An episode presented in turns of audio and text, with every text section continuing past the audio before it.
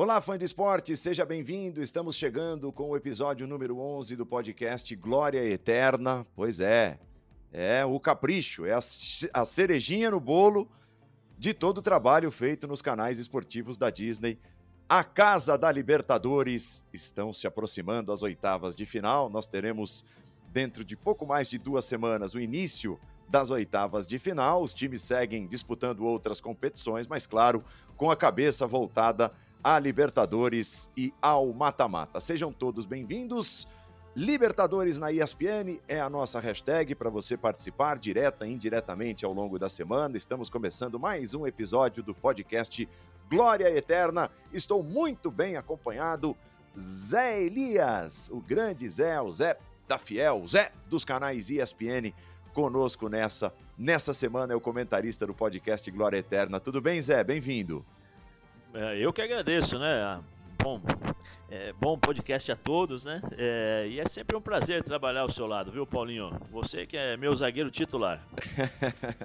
é, é bom, é bom estar tá, tá perto de alguém que realmente conhece, que viveu a emoção, que entende tudo que significa a disputa da Libertadores. E os times eh, seguem, né? Jogando o Campeonato Brasileiro, as Copas, esperando a hora é, em que vão entrar em campo nas oitavas de final da Libertadores. É. Não, é, é um momento que, que muda, né, Paulo? Muda a forma de pensar, a moda de jogar, é, a forma né, de jogar, desculpa, é, a maneira como você encara o seu adversário, porque agora passa, a, passam a ser eliminatórias, né? Você perdeu, tem o segundo jogo, mas dependendo do primeiro jogo, é, você dificilmente consegue reverter o placar. Então é, são, são aquele famosa, aquela famosa frase, acho que você nunca escutou, né, Paulo? É um jogo de 180 minutos. Né? é, mas é um jogo de 180 minutos que pode ser decidido a qualquer minuto, a qualquer segundo, né? Porque 1 a 0 no primeiro jogo, dependendo da equipe, é bem difícil de você virar. É, o Corinthians tem essas. É, é, falando um pouquinho sobre Libertadores, o Corinthians tem esse, esse histórico né, de, de time competitivo, de time que sabe se defender, é, e é uma. É, eu acho que teremos uma, uma Libertadores aí entre Brasil e Argentina. Muito bem, já que o Zé citou o Corinthians, o Corinthians terá pela frente o Boca Juniors nas oitavas de final e é sobre o Corinthians que a gente começa falando no podcast Glória Eterna desta semana. E de que forma, de que jeito? Com uma participação ilustre no quadro da Arquibancada. A gente vai bater um papo com um dos torcedores do Corinthians, né? O corintiano tem em 2012 a Libertadores guardada com muito carinho no coração, na mente, a conquista como foi, de maneira invicta, e o Corinthians terá o Boca Juniors nas oitavas de final, e o Corinthians tem um representante aqui nesta edição do episódio 11 do Glória Eterna. É o Rafael Campos, é, do Você Sabia Corinthians nas redes sociais, né? Mais uma das várias contas de apaixonados daqueles que entendem e conhecem tudo de Corinthians, e o Rafael nos acompanha e vai participar do da arquibancada. Será testado, entre aspas, é claro, é só uma brincadeira, mas a gente vai trazer algumas questões relacionadas justamente ao ano de 2012, um ano inesquecível para o Corinthians, também pela conquista de sua única Libertadores. Tudo bem, Rafael? Seja bem-vindo. Rafael Campos conosco. É, fala, Paulo, muito obrigado pelo convite, tá? Muito obrigado pela participação aqui. Falar de Libertadores é sempre importante para o torcedor corintiano.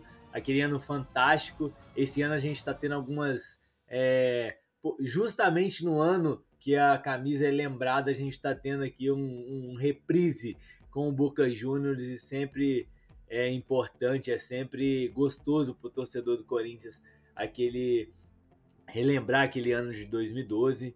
Para mim está sendo uma satisfação. Vocês não têm ideia do quanto está sendo é, uma satisfação para mim conversar com vocês sobre Libertadores e vamos que vamos, vamos para cima. É, pode, pode, cornetar à vontade, viu, Rafa? Você é, lembra de ter visto o Zé Elias jogar? Como é, que, como é que era o Zé Elias no seu coração quando vestia a camisa do Corinthians? Você vai perceber, viu, Rafa, que é, é questão pessoal isso daí, viu? Fica tranquilo, fica à vontade. Não, cara, eu sou, eu sou de 93, então eu, eu não lembro, assim, de jogar, de ver, assim, e tudo, acompanhar, eu não lembro, mas meu pai também é corintiano. É, eu sou de Minas, né? A gente é de Minas aqui. Eu sou de Juiz de Fora, né? Um pouquinho perto do Rio. É, meu pai tem vários comentários. Se eu, se eu, pudesse assim pegar assim, teria vários comentários sobre você, Zé. Mas eu é, recentemente eu fiz, já fiz alguns algumas postagens, alguns conteúdos sobre o Zé Elias, ele sempre receptivo com a gente aí na rede social e pra gente é muito importante. Eu falo sempre com a galera, né, eu faço a parada muito pelo amor, né? Pelo amor pela torcida e tudo, não, não tenho um planejamento assim, ah, eu vou fazer isso, vou postar isso, vou postar aquilo. Não, é, apesar de trabalhar com isso, para mim é só uma parada por amor mesmo. E sempre que eu tenho alguma parada pra postar sobre o Zé Elias, eu posto, assim, porque é uma pessoa que marcou a história do Corinthians assim, é, pelo, pela forma dele, pelo jeito dele e pelo e, e, pelo futebol também que ele praticava também, pelo, pela, pela história que ele, que ele conquistou no campo, além do jeito do, do jeito da pessoa assim também que, que eu acho que, que é uma parada muito importante. Então é uma parada muito legal de, de estar com vocês aqui hoje falando sobre Libertadores e tá com um ídolo aqui para mim. Ah, com toda certeza. É, e você citou uma palavra que, que eu acho que traduz bem o que era o Zé Elias em campo. Era amor, porque ele jogava com amor e ele refletia dentro de campo o amor da torcida, não só do Corinthians, mas de todos os clubes que o Zé defendeu. Era um, um jogadoraço, né? A gente brinca hoje, assim, eu tenho o privilégio de tê-lo como amigo, mas, nossa, o que representou o Zé Elias em cada clube. Não vem me dizer que vai pagar café, porque o objetivo não é esse, não, viu, seu Zé? É, eu sei que vai terminar assim. Ah, depois eu pago o café, Paulinho. Tá, esse café eu tô esperando até. Não, é, fica tranquilo que você terá uma, um refrigerante e uma coxinha. Oh, melhorou, hein? Real. Melhorou. tá ficando grande essa dívida. Vamos lá, então, com a, com a brincadeira com, com o Rafael Campos, representando torcedores do Corinthians aqui. Ih, rapaz, eu não sei não, essas questões é, são são chatinhas, complicadinhas. A respeito de 2012, né? O Corinthians campeão da Libertadores. Nós vamos fazer algumas perguntas. Vamos ver se o Rafael Campos tá afiado para responder. Pergunta número 1. Um. No primeiro jogo da campanha de 2012, o Corinthians empatou com o Deportivo Tátira por 1 a 1, com um gol no último minuto do jogo. Você se lembra quem marcou, quem fez esse gol, Rafael? Cara, eu me lembro como se fosse ontem. Pronto. Cara, eu, me marcou muito porque na época eu fui, eu tentei ver, eu tentei ver o jogo, não estava conseguindo é, e eu escutei esse jogo na rádio. Escutei esse jogo na rádio, foi muito fera para mim e foi o gol do Ralph no finalzinho do jogo. Um gol que um dos poucos gols assim que eu não consegui ver, eu só consegui ouvir. Mas, cara, para mim rádio é muito legal também, é uma, é uma experiência assim diferente de televisão e foi muito foda para mim. É, Zé Elias, quem fez mais gols na carreira, o Ralf ou você? Acho que fui eu. É. Acho que fui eu. eu não sei que... quantos o Ralf fez, mas eu, eu sei que eu fiz 16. Dezes... Tudo eu... isso? Ah, é só, era só gol importante, um por ano, às vezes. Eu acho que o Ralf tem 12, alguma coisa assim. É, é. tá vendo? Tá vendo? É. é que eram os cães de guarda, né? É, ajudavam muito mais na defesa do que no ataque os dois. Pergunta número 2. A maior goleada do Corinthians naquela Libertadores foi 6 a 0 sobre o mesmo Deportivo Tátira. Olha só a pegadinha. Qual jogador saiu do banco para marcar o último gol do confronto? Rafael. Cara, o último gol do confronto que me pegou, hein? De Cara, uma goleada chutar... por 6 a 0 não é fácil, não. Eu vou chutar um, porque ele é muito aleatório naquela. naquela. naquela temporada, né? Naquela, na competição. Vou chutar que foi o Elton, porque ele é muito aleatório. Então provavelmente foi. Eu acho que tentaram buscar o Elton aí para me pegar. Não, é assim. O gol foi marcado por um cara que por muitas vezes foi titular. O Douglas foi quem, quem marcou o gol vindo do banco de reservas, o sexto daquela goleada 6 a 0 Douglas, que teve uma eu, participação eu importante. Faria até mais jogadores. Eu lembro que o Douglas fez gol, eu lembro que o Liedson fez gol Isso. naquele jogo, o, o Danilo. Eu acho que foi uma parada assim. Mas eu achei que ia ser o Elton, porque o Elton foi muito aleatório dele ter entrado assim. O Elton hoje, tá acho que tá no Cuiabá, né? Exatamente, exatamente. Vamos para a pergunta número 3, então. No jogo de ida da semifinal contra o Santos, Emerson Sheik marcou um golaço. Ih, rapaz.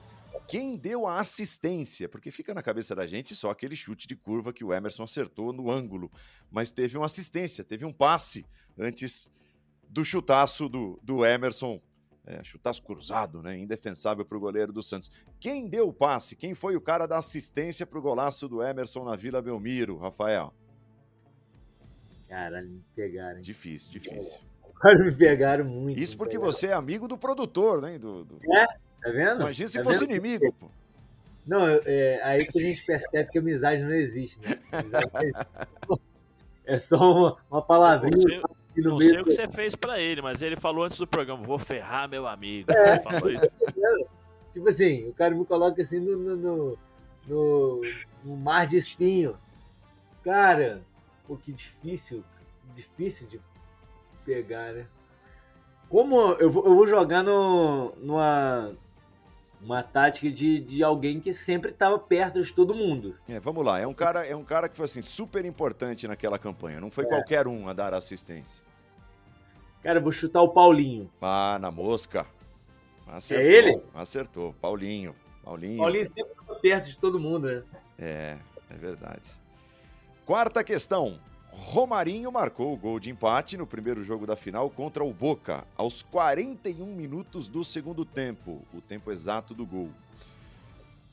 É, com quanto tempo ele entrou, né, em qual minuto, melhor dizendo, ele entrou na vaga do Danilo? Então ele marca aos 41, não havia muito tempo em que estava em campo e faz aquele gol importantíssimo, vital para o Corinthians conquistar o título. Em que minuto ele pisou no campo e depois, aos 41, fez o gol de empate na bomboneira. Cara, como ele, como ele fez o gol 40, aos 41, eu vou. Para mim vai ser chute também. Também vai ser chute para mim, porque é difícil saber exatamente o tempo que ele entrou. Mas eu chutaria aí. Que ele entrou aos 36. Não, 39 mas ah. eu acho que eu chutaria, se fosse comigo, mais ou menos o tempo que você chutou também. Eu imaginava que ele tivesse em campo um pouquinho mais. Entrou aos 39, fez é. aos 41, mas a impressão é de que ele estava é, um pouquinho mais, pelo menos, né? uns dois, três minutos antes em campo. Mas foi bom, foi bom o chute. A cada pergunta, é, viu, Rafa? Você tá vendo o tamanho e, e, como você é querido, né, pelo, pelo Thiago. Você tá vendo. É, não, não. O, o, acho que a amizade, o que pode definir a amizade é o amor, né? Amor, amizade, assim, é cumplicidade. Tá todo mundo assim, hoje percebendo como que a amizade vale a pena, né? Se você puder ter um amigo, faça Perceba. isso. Gente.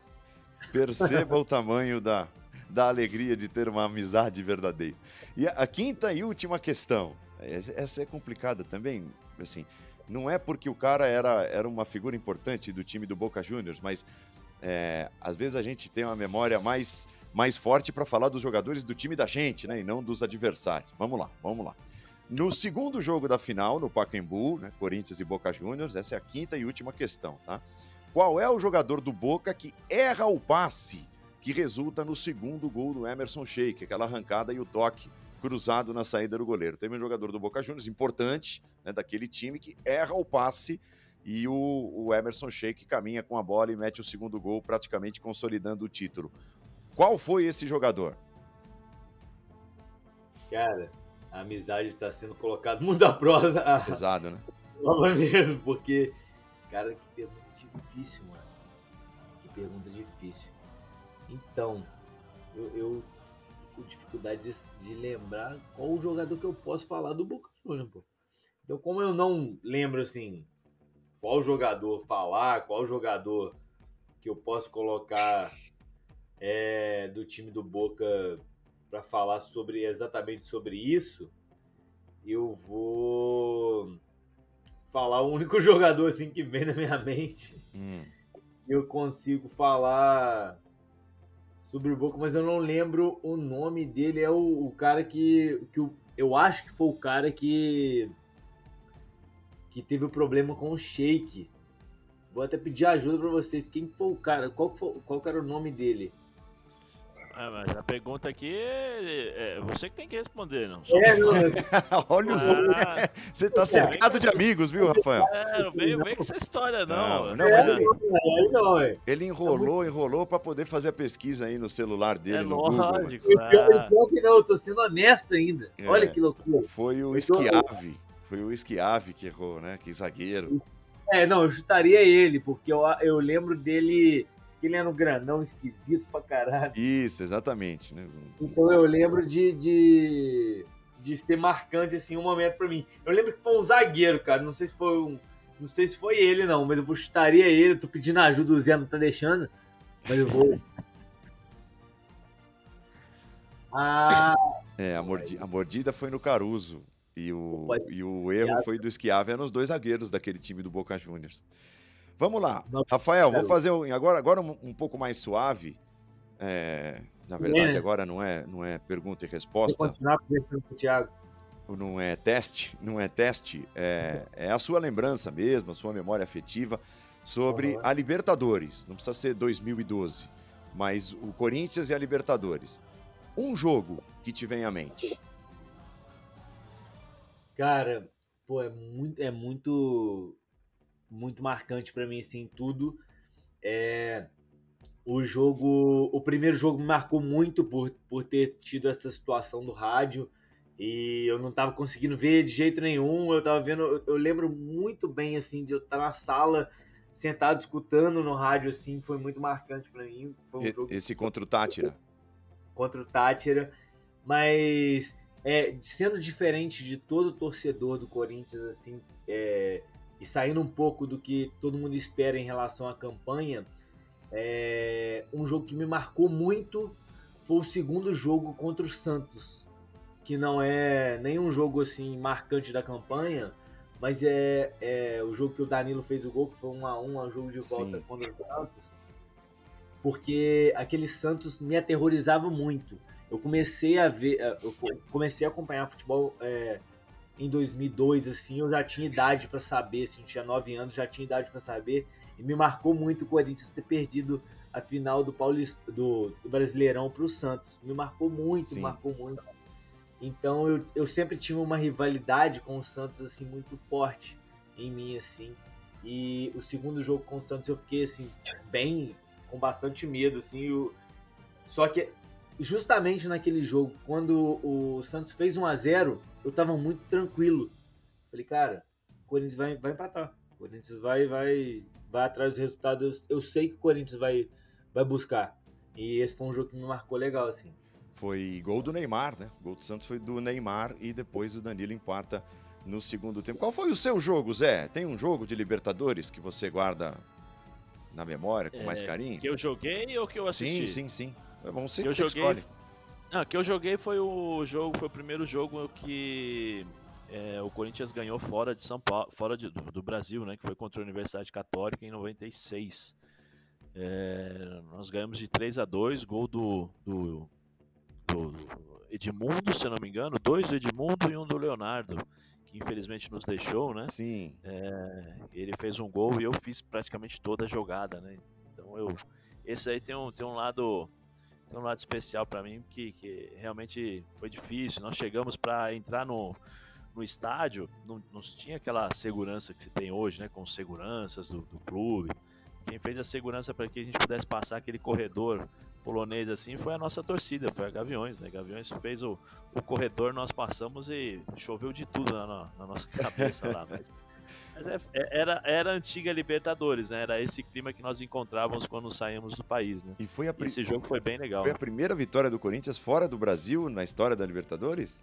Sim, Olha foi a primeira, legal. primeira, primeira vitória, 3 a 2 Eu fiz a, a jogada, inclusive a Célio Silva, é, Ronaldo, o, o meu grande amigo Silvinho, né? Vitamina também tava lá.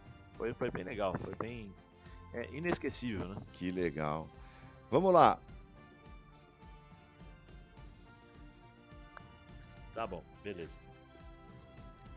Vamos lá, Rafael. Então agora é, um gol é, relacionado ao Corinthians e o casamento com a Libertadores. Um gol que te vem à mente.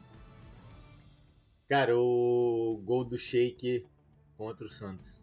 Porque aque- é, esse mata-mata para mim foi muito forte, assim. O gol do. O gol do Sheik, quando o Corinthians é, faz 1 a 0 na final da Libertadores, para mim é um gol muito marcante também, porque é um gol que me, que me deu certeza. Quando o Sheik fez o primeiro gol, eu falei, cara, realmente aconteceu. Porque eu tava. É, eu tava meio estático na, na, final da Libertadores. Assim como na final do Mundial também. Eu não, na final do Mundial eu não conseguia trocar nenhuma palavra. Foi muito, muito forte. Muito forte para mim. Mas na, na final da Libertadores, o primeiro tempo acaba muito rápido. Eu tenho a lembrança de acabar muito rápido para mim. E, e eu ver a, o intervalo do jogo, né? As propagandas, os melhores momentos e tudo. Meio assim, cara, o que, que tá acontecendo? Que, que, que, loucura é essa? Eu, eu, não, eu não entendia muito bem. E quando o Sheik fez o primeiro gol, eu acho que foi um. que me deu um choque assim. Mas o, o gol dele contra o Santos foi um momento que me marcou muito de entender que realmente o Corinthians ia ganhar a Libertadores. Eu, eu não acreditava, acho que até aquele momento. Um jogador. Paulinho. Paulinho me marca muito em 2012. Ah, Paulinho, o gol de cabeça com o Vasco e tudo que ele Nossa. representou, né? O Paulinho era. Muita gente fala que o Corinthians era um time muito coletivo, mas para mim o Paulinho sobrava muito naquele time. O Paulinho sempre era o melhor do time. É, e aí pode ser na história da Libertadores ou naquela campanha, você escolhe. Mas o time mais temido quando você pensa em Corinthians e Libertadores, aquele que você olha e fala assim, poxa, tomara que a gente não cruze. Cara, o River. O River. É, na, na, primeira, na, naquela primeira vez que teve a, a situação da, da, da do, do portão e tudo, é, eu lembro de que na época eu tinha um alerta de no meu celular. Então eu fui dormir, eu não ia ver o jogo, não, não ia conseguir ver o jogo. Naquela época era difícil ver o jogo, né? Sim. Aí eu lembro que eu fui dormir e começou a chegar mensagem, Corinthians abriu o placar, eu falei, que isso, gente, o Corinthians vai ganhar. E o Corinthians perdeu. Pra mim foi pô, muito doído, assim. Eu, eu queria que o Corinthians pegasse o River em algum momento. Tomara que não seja nesse também, que eu não tenho coração para isso mais, não. Zé, é, é para o jogador, é porque assim, se você fosse fazer a pergunta à época, né? Um repórter perguntando para o jogador, tá, qual é o time mais temido? Tal, o jogador responderia: pô, a gente não teme, estamos nos preparando para pegar quem quer que seja, quem quer que apareça. Mas é na real mesmo, você, por exemplo, tinha um time que você temia, que falava, puxa, melhor não cruzar com esse time aqui, que eles não trabalham, porque é difícil jogar mais, é mais difícil jogar fora. Tinha algum? Tinha, é, é, os, os, argentinos sempre foram os, os times mais chatos para se jogar, né? E aí você pega argentino com, com tradição, que era Boca e River, esses sempre foram, foram os mais difíceis, né? Embora eu nunca tenha jogado contra times argentinos na, na Libertadores. Mas é, você sempre olha de forma diferente para o River e para o Boca. É sempre, sempre diferente porque tem essa, essa tradição, os grandes jogadores, os estádios, né? A Bomboneira, o Monumental. É, River e, e, Boca eram, eram times, e, e continuam sendo, né? Times Sim. que a, acabam te. Não te, te, te, dando medo, não é isso, mas falando, opa, eu tenho que jogar de outra forma, tenho que encarar de forma diferente para poder jogar, porque esses caras eles têm algo diferente na Libertadores. Eles sabem jogar Libertadores. Os árbitros entram condicionados também para determinadas situações. Então é sempre, sempre difícil jogar contra times argentinos, especialmente esses dois. Rafa, e por último, uma história marcante, é, sua, né, pessoal, que te ligue a Libertadores, que, que ligue é, o Corinthians e as participações na Libertadores e, e o seu coração como torcedor. Cara, eu acho que é do primeiro jogo. O primeiro jogo para mim foi muito legal porque eu tentei assistir o jogo, não tava conseguindo, né? É, por tentar por TV e tudo. Sim. E eu sempre, sempre tive essa saída do rádio para ver o jogo. E eu tenho bastante assim recordação assim. E na época eu tinha uma uma superstição muito forte em relação à rádio todo jogo que eu escutava no rádio, o Corinthians ganhava. Aí eu falei, aí quando teve o primeiro problema assim que eu não conseguia ver o jogo na, na estreia da Libertadores de 2012, eu coloquei no rádio e me deu essa, assim, esse conforto. Eu falei, cara, não, tem ainda, tem ainda essa superstição. E o Corinthians não fazia o gol, não fazia o gol. Eu falei, cara, que o Corinthians vai perder o jogo. E o Ralf fez um, o gol no último minuto, assim, e, e, parece coisa de maluco, né? Porque eu, eu sempre quando eu vou vibrar assim, eu me eu imagino o redor de meu redor, assim.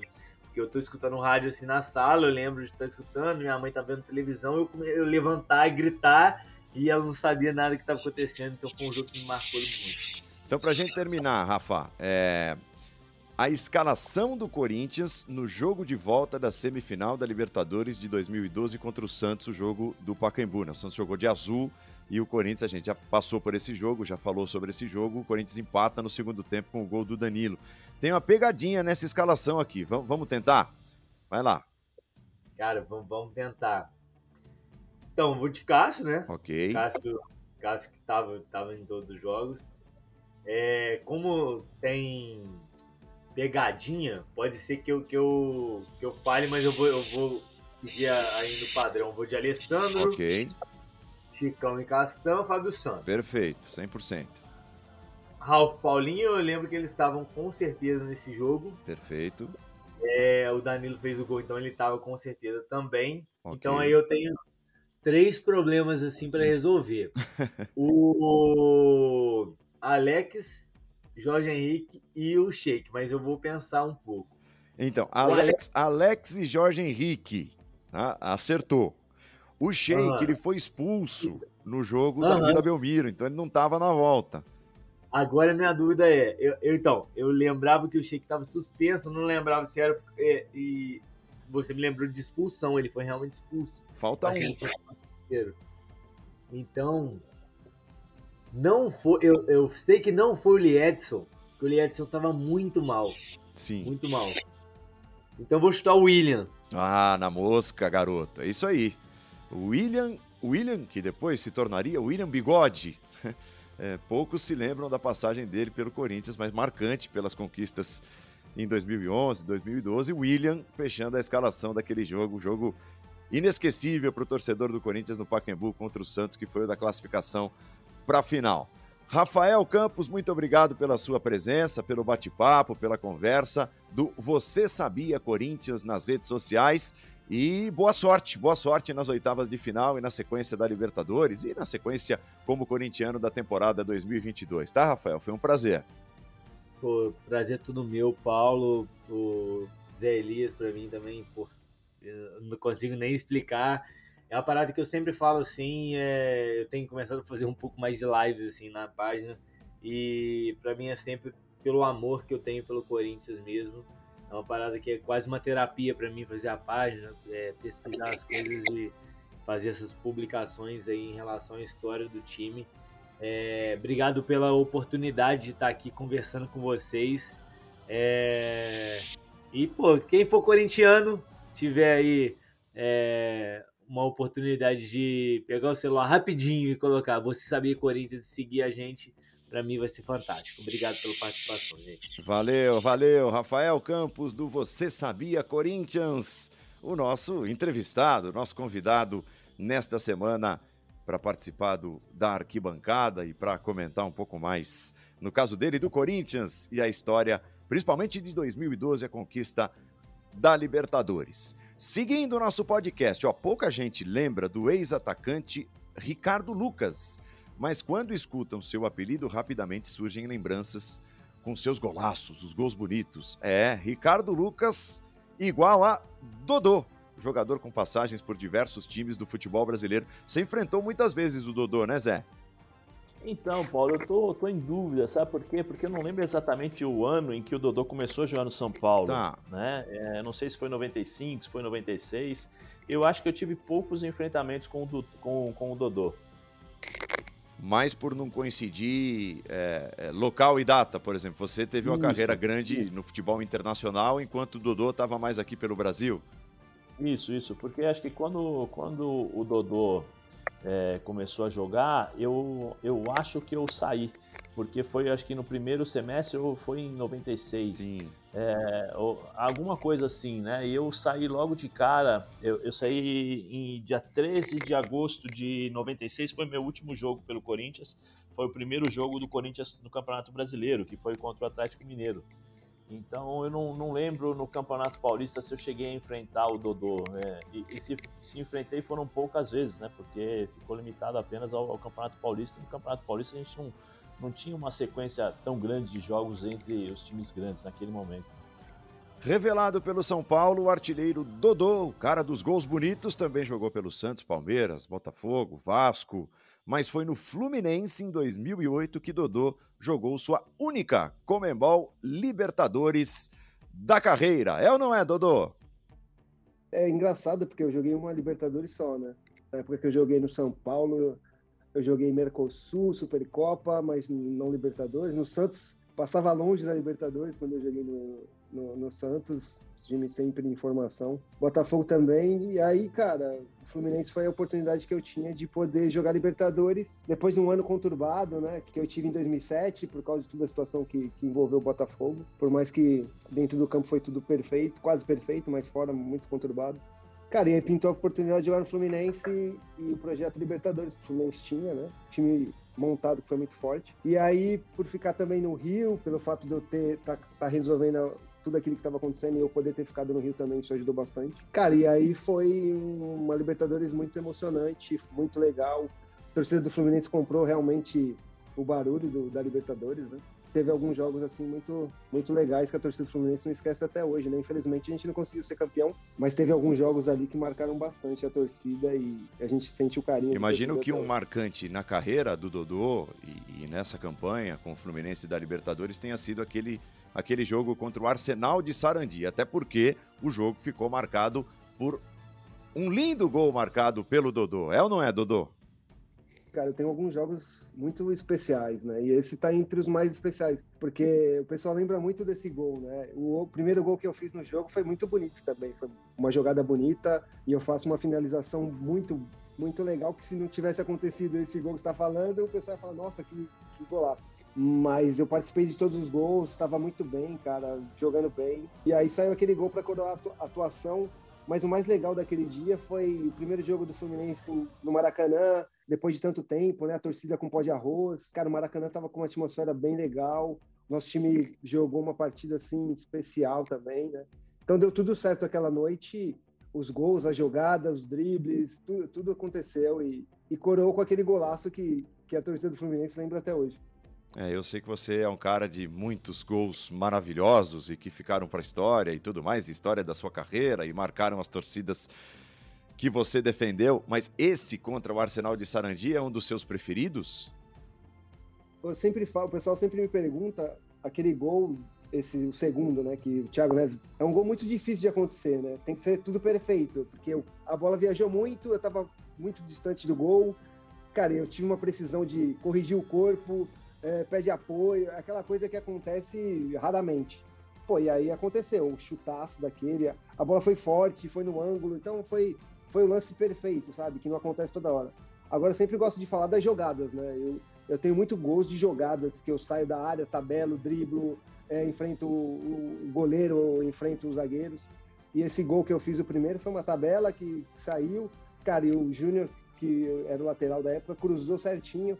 Cara, é uma finalização que não é fácil, né? Parecia fácil, mas o jeito que eu bati com a chapa do pé para tirar do goleiro, sem pôr muita força, muita precisão, então é um gol que eu, pô, eu adoro esse gol. Mas esse aí, que eu, o segundo, encobriu, né? Porque foi muito complexo o gol, né? Muito difícil. Zé, você chegou a fazer gol na Libertadores? Não? Um, dos 16 que você citou? Não, não, não, não tive esse privilégio. Na Libertadores foram muitos carrinhos, cartões. é, é foi, In, foi incontáveis. Dentro, é, foi tudo dentro do roteiro já previsto já, viu, Paulo? Mas Libertadores eu não lembro de ter feito gols, não. É, até porque eu joguei duas Libertadores, né? Joguei uma pelo Corinthians e joguei uma pelo Santos. É, então não, não, não, lembro, não lembro realmente, mesmo com a memória falhando, isso aí é um momento especial, né? Então não lembrei, não, não, não fiz gol não. E lá fora, Copa da UEFA, Liga dos Campeões, é, torneios ah, assim não. continentais, você chegou a fazer gol? Na, na Copa da UEFA, sim, eu fiz um gol na semifinal contra o Spartak Mosca, né? Nós, nós ganhamos de 2 a 1 um deles é, em Milão e eu fiz o segundo gol aos 45 minutos, num, num escanteio. É, nunca entrava no escanteio, né? Porque normalmente eu era o primeiro, primeiro volante, né? O cara que ficava ali na frente da zaga, então eu ficava lá atrás e os zagueiros iam para cabecear, né? O Colonese, Galante, é, o Bergomi. E nesse jogo aí tava um a um. Falei, ah, perdido por um, perdido por mim, eu vou entrar na área. Vamos. Entrei na área, a bola sobrou para mim lá e acabei fazendo gol 2 a 1 um, que deu uma vantagem pra gente no jogo de volta. Mas nós já tínhamos uma vantagem chamada Ronaldo, né? Que acabou com o jogo. Acabou com o jogo. É. Esse fez alguns Eu- gols em algumas competições. É, Eu faço, eu faço um convite para todos que estão nos assistindo. Por favor, coloquem aí Spartak Mosca contra Inter de Milão, Copa UEFA de 97 e 98. Vocês vão ver as condições que nós jogávamos, né? Que nós jogamos essa partida aí. É. Era, tinha, era, o frio era menos 23. Nossa. Menos 23. O campo era areia, não tinha grama, não tinha nada. Era areia com Nossa. Barro. E, e para vocês verem o que o Ronaldo fez desse jogo, sozinho, é impressionante. O primeiro gol dele é coisa de, de maluco, é gente de, que- não pertence a esse mundo aqui, não. Seguindo com o Dodô, agora sobre a campanha de 2008 na Libertadores, né? Essa passagem pelo Fluminense que não foi, não foi das maiores, mas foi bastante marcante e com toda certeza é, essa campanha de 2008 foi o que mais te ligou é, à história do Fluminense, né, Dodô? O Fluminense foi um período curto, foi conturbado, porque esse jogo mesmo de São Paulo estava na Suíça, voltei de um julgamento que eu tive que participar lá, eh, voltei no dia do jogo, do- cheguei, eu lembro que eu cheguei, fui pro hotel descansar um pouco para para poder estar apto para participar um pouco do jogo. O jogo foi louco também, porque o São Paulo fez o gol e a gente teve, teve que virar o placar. E, a- e o gol nem foi, o gol foi, eu errei o chute, o Rogério praticamente tomou um frango, né, que é difícil de acontecer também. E aí teve o gol do Washington no final. E contra o Boca eu tava no banco, pé da vida, porque queria jogar. E o Fluminense toma o gol. E aí eu entro, tava 1 a 0 e eu participo dos três gols também. É, foi, foi, foi insano aquele jogo contra o Boca, foi muito legal. E então são. Os jogos foram todos importantes, assim, né, cara? E, e depois daquele jogo do Arsenal, que eu tava ali, eu, eu tava muito bem, física, técnica, e aí eu já lesiono no jogo seguinte, no Campeonato Carioca, que me deixou dois meses fora da Libertadores. Então foi muito louco aquela Libertadores, assim, eu tive que fazer muita força para para não deixar o extracampo de 2007 interferir muito, porque eu estava vendo muita coisa em 2008. E a lesão que eu tive, que eu nunca tinha tido uma lesão grave assim, ainda tive que conviver com a lesão, então foi foi superação total aquele ano de 2008 para mim. Aí o Fluminense chega à final contra a LDU. Que lembrança você tem do primeiro jogo, do jogo de ida, Dodô? o começo do jogo nosso foi terrível lá. Eu já sabia que os caras iam para cima, que tem um pouquinho da questão da altitude, que a bola varia bastante, que os caras põem muita velocidade. Isso aí foi tudo conversado, isso aí é o básico, todo mundo sabe. Só que você entra no campo e não acerta passe, erra, a primeira bola, perigo e já sai o gol, cara, é aquela, aquela avalanche que acontece que você fala, meu, como que acontece isso, né? A gente viu isso acontecer com o Manchester City e Real Madrid, que você fala, meu, como que acontece isso? Isso, isso é futebol. Isso, futebol acontece. Esse resultado praticamente inviabilizou a gente de, de conquistar o, o campeonato no Maracanã, mesmo virando o jogo, com todo aquele que aconteceu, e por pênalti já esgotado, prorrogação. Claro, claro que teve muita interferência no primeiro jogo em relação ao segundo. E o jogo de volta no Maracanã? É, é, assim, ter de correr atrás, é, aquela tensão toda, o espetáculo da torcida. Quais são as memórias daquele jogo, Dodô? Você consegue um placar que difícil demais de reverter, a tensão do jogo. Aí o LDU começou a já querer levar pro pênalti, não queria mais jogo, enroscou o jogo pra caramba. Aí você vai pro pênalti. A gente decidiu ali, os jogadores com o Renato, pô, como que vai ser as cobranças. Porque o Thiago batia, o Washington batia, eu batia, o Conca batia, todo mundo batia pênalti. E aí só foi decidir quem vai fechar, quem vai começar e quem fecha.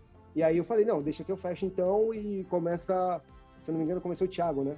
E o Thiago tava, pô, o Thiago fez três gols, não tava cara, confiança lá em cima, né? Então a gente pensou muito nisso. Começa o Thiago e eu fecho. Cara, e assim, quando foi sair nos pênaltis, eu falei, meu, inacreditável, né, cara? A gente bateu os pênaltis super mal. E aí acabou perdendo o título depois de ganhar do São Paulo, que o São Paulo tava muito bem na época, e ganhar do Boca, né? Que era o time, era o Boca de verdade, não esse meia boca que tem hoje. E teve uma catimba do goleiro Cevalhos, que não foi pouca coisa não, né, Dodô? E eu já tinha batido pênalti no, Ce, no Sebadios na seleção, né? É, Brasil e Equador, ele era o goleiro do Equador e eu, eu jogando pelo Brasil, bati pênalti nele e fiz o gol. Até uma, quando eu vi ele no gol, falei, vou fazer gol de novo, que eu já fiz gol nele. Mas bateu mal. Eu acho que pênalti. Claro que tem a questão psicológica do pênalti, que é muito forte. A gente vendo um jogo estressante, final, todo mundo cansado. Mas bateu mal. A gente bateu mal os pênaltis e quando você bate mal tendência de você errar o pênalti é maior, não tem jeito, não tem muita desculpa. A gente queria fazer os gols e bateu mal, bateu mal. Tanto que muito mal batidos os pênaltis, caras que costumam bater e, e, e batiam bem. Você batia pênalti, Zé? Em decisão, você, é... lembra assim de, de pênalti batido em, em decisão importante? Não, eu bati num jogo já no profissional, né? É, bati num jogo contra o Ceará aqui na, na Copa do Brasil, que nós ganhamos em 95. É, a decisão foi para os pênaltis aqui no Pacaembu. Eu fechei o olho e chutei, realmente com já sabendo onde eu ia chutar, né, é. né? Porque a gente treinava dessa forma, então eu treinava e batia do mesmo jeito, mas foram raras as vezes no profissional. E depois voltei a bater um pênalti já no final da minha carreira na Áustria. É, perdi é, o pênalti e aí resolvi parar, né? Parar o quê? De bater ou de jogar? Os dois. É, é, muito bem. É, o, o, Dodô, aquele time do Fluminense de 2008 foi o mais técnico em que você jogou? É que eu peguei uma geração do São Paulo de 97 com. A gente tudo moleque, claro, né? Mas, pô, com Edmilson, com Rogério no gol, com Serginho, com França, com Aristizábal, com Denilson, cara, com Belete, meu, tinha muito jogador bom, assim, caras que brotavam de uma qualidade técnica assim excepcional. Mas esse time do Fluminense, cara, é o que eu falo. O técnico tem lá no, no, elenco do, aquele elenco do Fluminense. Como que tem que jogar o elenco? Como que tem que jogar o time? Tem que jogar da forma que vai agregar mais, que vai tirar do jogador aquilo que é de melhor. Pô, aí você olha o meio campo com Conca, Thiago, você olha o Aruca, que era muito bom jogador, pô, a frente com Washington, pô, aí você tem lateral, laterais como o Gabriel, o Júnior César é um mais força, mas, pô, muito bom jogador e o Thiago na zaga, pô, era um massa. Então, tecnicamente, a gente tinha que sobressair na a parte técnica nossa. Dificilmente a gente encontrava um time que tinha a mesma qualidade técnica, né? Aquele Boca talvez, mas assim, a qualidade técnica nossa tinha que sobressair e o treinador tinha que só não inventar, fazer o time jogar com a qualidade técnica que tinha, claro, com as suas obrigações quando perde a bola, né? Mas a parte técnica daquele time era muito boa. Então, com certeza, foi um dos times mais técnicos que eu joguei. E isso, cara, isso para quem é, é, jogador técnico, atacante, que gosta desse tipo de jogo, pô, é uma beleza. E, e, esse São Paulo foi um São Paulo inesquecível mesmo, né, Dodô? Porque esse São Paulo que você começou citando na resposta, porque inclusive foi o recordista em número de gols marcados dentro de uma mesma temporada o São Paulo ainda, ainda, ainda ninguém bateu esse recorde numa temporada, né? É realmente é uma temporada muito boa, assim, de mais de 50 gols. Se fosse hoje, com certeza o cara tava no Manchester City, tava no Real Madrid e a possibilidade de, de jogar nesses times eu não tive concretizada porque o contrato era diferente, mas depois da temporada eu tinha que estar em algum time desse aí. e já que a gente tá falando de, de grandes times, grandes nomes, qual foi o jogador mais técnico que você lembra de ter enfrentado, Dodô? Ah, aquela Libertadores, o Boca, é como eu falei, o Boca tinha um time muito forte. E o Riquelme, mesmo antes, né, de vê-lo jogar, né, acho que eu enfrentei o Riquelme só nessa Libertadores. Cara, tecnicamente era um absurdo jogando, né? O cara era muito bom jogador. E é daquele jeito, meu, só jogava, não tinha resenha, não tinha frescura, é, tomava pancada também, ficava quieto. O cara, o cara era craque de, de bola. Então isso é legal, você enfrentar uma Libertadores com jogadores do nível que, que a gente enfrentou. Se for o São Paulo também tinha um time muito forte. O Adriano estava no São Paulo, estava bem, pô. Então o Fluminense mostrou aquela Libertadores que depois que a gente passou do Boca, cara, a gente, meu, tinha que se controlar pra, meu, calma, porque vai dar e, e coisas do futebol que acontecem que a gente não, não sabe explicar porque aquela Libertadores tinha que ser nossa. E você, Zé, qual foi o jogador mais técnico que você enfrentou? Você jogou com o Ronaldo e outros tantos grandes jogadores, mas contra? Olha, Paulinho, teve. Nossa, teve. Aqui no Brasil, joguei contra Rivaldo, Djalma. Nossa. É, poxa, o próprio Marco Antônio Boiadeiro, que foi minha primeira partida é, como profissional, né? Era um, era um, jogador muito forte fisicamente, mas tecnicamente ele era muito, muito bom também, porque ele escondia a bola E eu lembro até hoje que no, no intervalo do jogo, né, o, o, querido Juarez Soares falou assim: eu não sei quem falou a estatística do jogo. Ah, o Corinthians fez 16 faltas, o garoto Zé Elias fez 8. Aí o Juarez, falta, o Juarez Soares falou assim: é, cada machadada é uma minhoca do garoto aí, né? Mas eu tinha que marcar o, o Marco Antônio Boiadeiro e o, e o Mário Sérgio me deu a função de marcar, fazer uma marcação individual, né? Sim. né? Então eu não deixava ele pegar na bola e o, e o, e o Boizinho, né? Que depois eu joguei com, com ele no Corinthians em 94. É, usava muito o corpo e, e, ele não gostava de ser marcado, né? Ficou irritado. É, aqui no Brasil, Edilson, Edmundo, depois fora do país tinha é, alguns alguns jogadores, né? Alguns é, Zidane, Boban, Leonardo, é, Balakov, é, Andreas Müller, é, é, alguns, alguns bons jogadores aí que tive que enfrentar que realmente Baggio, ah, que, que realmente marcaram aí porque é, eram, eram difíceis, né? eram jogadores cada um com as suas características. O Zidane você tinha que marcar antes da bola chegar, né, para inibir o passe. E o cara que estava com a bola não podia, não podia passar, porque se passasse ele dominasse a bola, você tinha que deixar ele né, definir a jogada para poder dar o bote, porque se você fosse de primeira, ele ia te dar um, aquelas entortadas que ele tinha de pô, puxar bola né, de um lado para o outro. Bom, era, era realmente os anos 90, nós tínhamos muitos dos camisas 10, né, é, pelo mundo, né? É, brotava talento. Nossa, incrível, incrível. Cada, nome, hein? Bom, é, seguindo com o Dodô, é, para falar agora de parceria, né? Não de adversários, mas de parceiros. Qual foi o principal parceiro da sua carreira, Dodô? Eu até imagino qual, qual será a resposta. Ah, essa é mole, essa é o Aristizábal, que jogou comigo no São Paulo, né? Colombiano. Não foi o melhor jogador, assim, pô, melhor que eu joguei, não. O cara mais inteligente, o melhor parceiro que eu tive, um cara que a gente, meu, fazia tanta coisa dentro do campo de tabela, de, de gols, inteligentíssimo para jogar, acima da média total. Então o Ari foi o cara que eu mais, que eu mais gostei, que eu mais tive prazer de jogar assim junto, foi, foi ele. E os adversários, os mais difíceis que você já enfrentou? Cara, quando eu comecei a jogar no São Paulo, a defesa do Palmeiras era Kleber, Júnior Baiano, Rock Júnior. Cara, era pesado.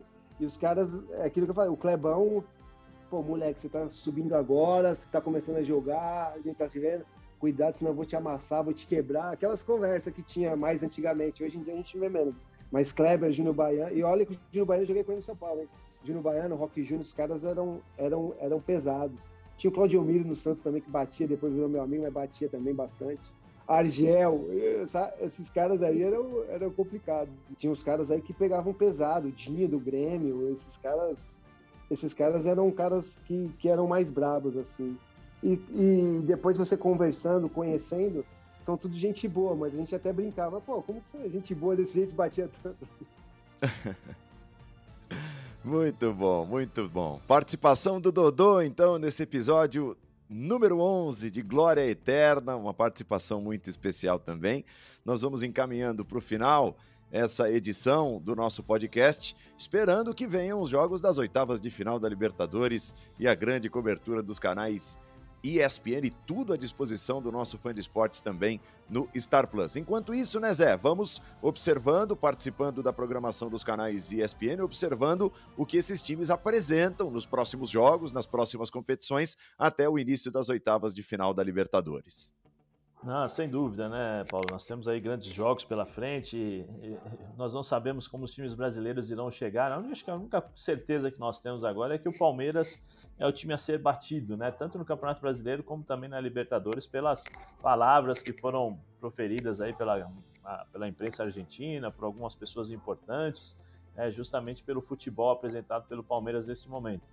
Mas até lá, né? são duas semanas, muitos jogos pela frente, o Flamengo agora com Dorival, é, tem, tem muita coisa que pode acontecer e que pode mudar, mas com certeza nós teremos grandes jogos e esses jogos serão mostrados pela ESPN. Zé, valeu, muito obrigado. É sempre um aprendizado estar ao seu lado e, e dessa vez eu tive o privilégio de, de, de, compartilhar tudo aquilo que você representa e como comentarista e, e representou como atleta nesse episódio do Glória Eterna. Valeu, Zé. Nada, eu que agradeço. Você pedi... acrescentou mais uma coisinha aí, né? Da coxinha refrigerante e vou te pagar o pastel também. Opa, mas oh, vai ficar caro esse negócio. Grande, Zé. Valeu, fã de esportes. Obrigado pela companhia, obrigado pelo carinho. Libertadores na ESPN é a nossa hashtag para qualquer dica, sugestão. Você ouve ao longo desta semana e na semana que vem o episódio 12 do Glória Eterna. Estaremos de volta falando bastante bastante, aquecendo ainda mais as oitavas de final da Comebol Libertadores. Valeu, ótima semana a todos. Tchau.